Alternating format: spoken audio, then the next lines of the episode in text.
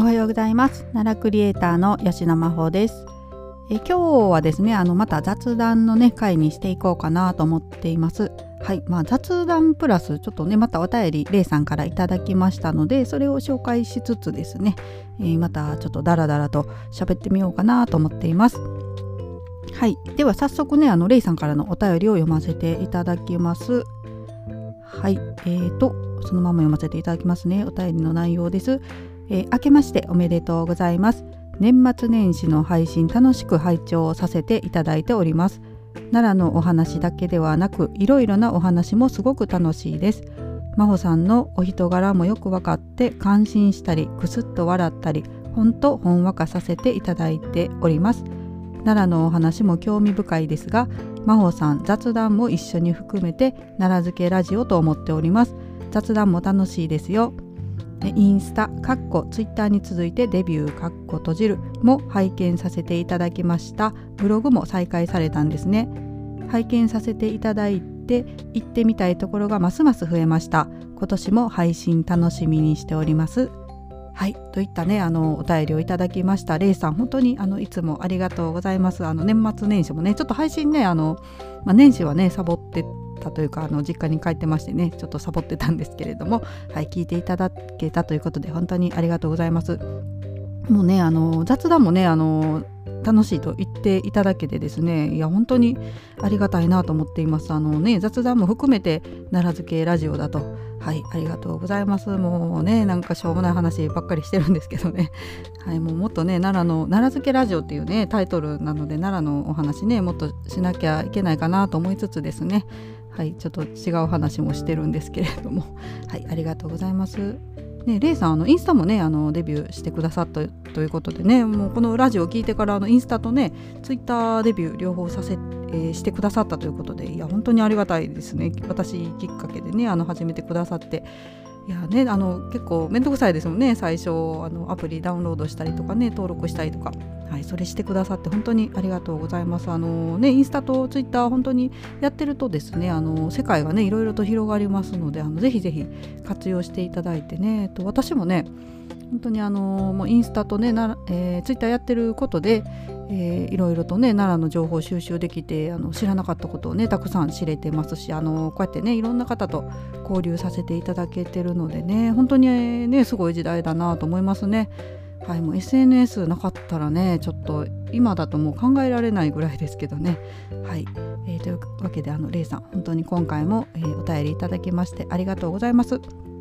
はいまあ、雑談ね楽しいと言っていただけたので今日もねちょっと雑談、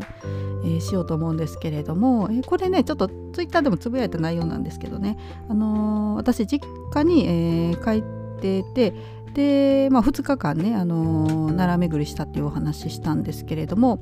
えっとですね、そのうちの1日が、えーとえー、あれはえそうですね橿原ねちょっと橿原市内の、えー、とある施設を巡ろうという感じで、えー、行ってきたんですけれどもあの自分のねあの実家帰ってたので母親に、まあ、橿原方面今日は行くっていう話をしたらですねあの途中でね飛鳥通りますので、えーまあ、飛鳥村の、えーと、飛鳥駅ですねの近くにあの道の駅ができてましてね、はい、そこにあの立ち寄ってちょっと野菜買ってきてほしいって言われたんですよ。でそれがですね大根4本買ってきてくれと。でちょっとスーパーだとね最近もう大根150円ぐらいとかしますよね。もうちょっと高いのとかあったりね。もう税込みだと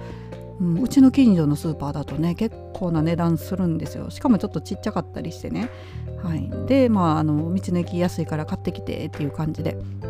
で私あの実家がねあのお店してますので、えー、だからあのまあ家の分とねちょっとまあお店でねあの炊き物とかその使うのにっていうのであの大根ね4本買ってきてっていうことだったんです。で、えー、まあ橿原ね行く、まあ、前にですねあの道の駅寄りまして大根をえー、買いに行ったんですよ。で、えっと、飛鳥、えー、夢販売所っていう名前だったかな。あの、ね、飛鳥駅のところの道の駅こうちょっと何か所かにねあの施設が分かれて点在してて、え、飛鳥夢販売所はもともとねあのそこ農産物販売所で、えーと、飛鳥がね道の駅に認定されてからあの道の駅の一部っていうことに今なってるんですけど、はい、そこへ、えー、買いに行きましてですね。で中入ってねあの大根のコーナー行ったんです。そしたらねもうめちゃくちゃ安いんですよやっぱりね。あのもう本当にでかい大根ですよ。も1本持つだけでかなり重い。これ4本買ったら私スーパーの袋1枚ねあのレジ袋っていうか持ってきたんですけどこれ入らないなっていうぐらいね4つ買うと、はい、もうかなりの大きさでやっぱり立派で。で私の父もねあの飛鳥村の大根前に買って店で使ったらもうめちゃくちゃ良かったっていう話だったんでもうね鮮度も抜群ですしもう切ったらねあの切り口から本当になんていう果汁って言わないですよね。あのね大根の汁が出るぐらいもうなんかすごいみずみずしい大根でねあの美味しいんですよ飛鳥村のね。で、えー、買ったんです。で、えーと、大体ねあの100円前後で売ってるんですよ。でっかい大根がね本当にスーパーよりもね一回り二回りも大きいような大根がね100円前後もう税込みですよ。で売ってていやもうこれはやっぱり安いなと思ってカゴにまあ4本入れてもねカゴのもうあの持ち手がしなるぐらいでしたけどね重くてでそのままレジ行こうとしたらですねあのお店の中でねあの、うん、だなお店の店員さんかな、えー、男の方がですね男性の方がですねあの、まあ、今日はねあの500円分買ったらくじ引きできますよっていうのを叫んでおられたんですよ。で私の、まあ、レジ行こうとしたら前に先にレジされてる方がいてねその方がそのくじ当たってたんですよ。でやったーみたいなで喜んではってそれがなんか当たったら、えー、卵ね6個入りの卵のパックをいただけるっていうことで結構ね当たりも、まあ、確率高いみたいなこと言ってはって、えー、で、えー、外れてもね何かしらこうねおまけいただけるみたいな感じだったんですよ。で私こう考えたらねあそっか大根4本でねレジ行くよりもあともう1個なんか買ってね500円にしてくじ引いた方が得じゃないかってこうパッと思いましてでまあね大体100円前後の大根4本なんでちょっと、まあ、買う予定なかったんですけどね母親に頼まれてないんですけどあのね小松菜よく母親が使ってるのでもうパッて小松菜もね、あのその勢いで手に取ってね入れたんですよ買い物かごにね。ではこれでくじ引くぞと思ってレジ行って会計したら470円でしたね会計が500円届かなくてうわってなってくじしたくてねあのねあの小松菜買う予定がない小松菜をね入れたのにあの会計が500円いかなかったっていうね。いやもうちょっと残念ですけどやっぱり安いですね。野菜が安くて失敗するというこういうこともあるんだなと思ったんですけど。でまあねあのなんか500円足りないからねちょっとあすいません。もうやっぱ500円にしてねくじしたいからもう一個取ってきていいですかっていう勇気もなかったんですよ。なんかねそれでくじして外れたらそれはそれでなんか気まずい空気になるかなと思ってね、はい、もうそういう勇気もなく ちょっと470円であのねお金生産ねして、えー、大根と大根4本と小松菜1つ買って帰ったと。はいそういうことがありました。まあねこれあの正月だからねあの限定でやられてたと思うんですけどね。また来年ね同じようなことされてたらちょっとね次こそあのちゃんと計算してねあの500円に届くように買い物してですね9時リベンジしたいなと思ってるんですけどね。いやもうちょっとね安すぎるというの。あの、まあ、大根ね本当に80円のとかも混ざってたんですよね。あのサイズねもう本当にでかくていろんなね私あのいろんな種類の大根ちょっと買ったんですよ。はいまあ、それもちょっと原因っていうのと、まあ、あと一番は私がねあの算数が苦手だっていうことなんですけどね、はい。まあ、これこれもね多分お話ししたことあると思うんですけどね。本当にね私も暗算がねできないんですよね。例えばもうね8 7とかもできないんですよ。パッとできないんですよ。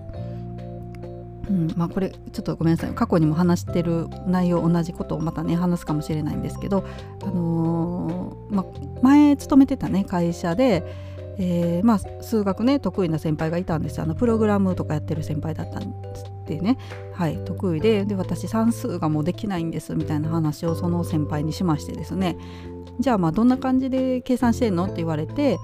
じゃあまあ例えばね8たす7だったとするじゃないですか、えー、答えがね15ですよね。で私の中ではですねあのまあ、あの10のね塊をまず作るんですよ。あの小学校1年の時にねおはじきで10の塊作りましょうってやったんですけどいまだにそれをやってましてだから8たす7だったら8にね、まあ、2を足せば10になるから7から2を取ってきて10にしてでまあ7はね2引かれたから5じゃないですかね残りね。なのでまあ10と5で15っていう風に計算を頭の中でしてるんですよ。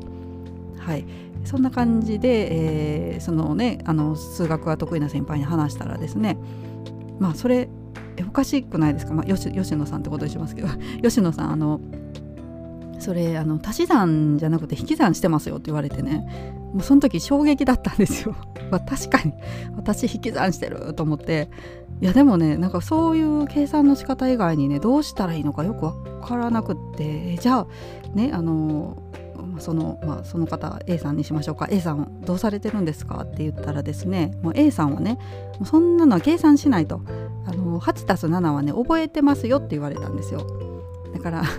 それも衝撃だったんですよ。覚えてるんだと思ってそそんなんもういちいち計算しませんみたいな、はい、もう覚えてます。もう8たす7は15っていうのは覚えてますと言われてしまってですね、えー、なんか、うん、いろいろとねショックを受けましたけど。いやだからだから苦手なんですかね。なんかもうた多分ね数字に対してすごい苦手意識があるのでね。もう,、はい、もうそういう、7たす8ですら辛いと。で私あの、うんまあ、すいません本当にダラダラ喋ってあの実家のねあの手伝いもずっとしてたんです今こっちへね越して愛知県越してくる前はですねあの大江戸町の、えー、実家のうどん屋をずっと手伝ってましてそれでまあレジもねすることあるんですよ。でまあレジはねあの全然あの計算レジがしてくれるのでいいんですけれども時で時々ですねあのレジでねパッパッパってこう売ってえー、いくらですみたいなねお釣りいくらお返ししますみたいになってからですねあなんか端数のねあない10円あったわとか言わはる人いるんですよ。そん めっちゃ困るんですよ。私10円くらいすぐ計算できるだろうと思うんですけどえ今レジ売ってこれ10円もらってこれいくらえどうなんの？みたいな。パニックになるんですよね。レジでも。頭真っ白になっても。いやもうほんとダメですね。あの算数と,、えーとねあと英語をね英語も苦手ずっと苦手だったんですけどもうこ算数というか、まあ、数学とね英語は本当にダメでしたね。もう仕方ないですねこれはね、うん、もうなんか生まれ持った性質かなと思ってます。はい自分自身のね。はい、えー、というわけでちょっと今日もねあの、うん、しょうもない雑談しましたけれどもね。あのまたこういうね雑談も挟みつつですねちゃんとあの奈良の話題も話していこうと思っておりますのでねどうかあの飽きずにあの嫌いにならずに聞いていただけたらと思います。はいというわけで今日は、えー、最後まで今日もね聞いてくださって、えー、レイさんまたお便りくださいましてありがとうございました。えー、というわけで今日この辺で終了したいと思います。それではまたさようなら。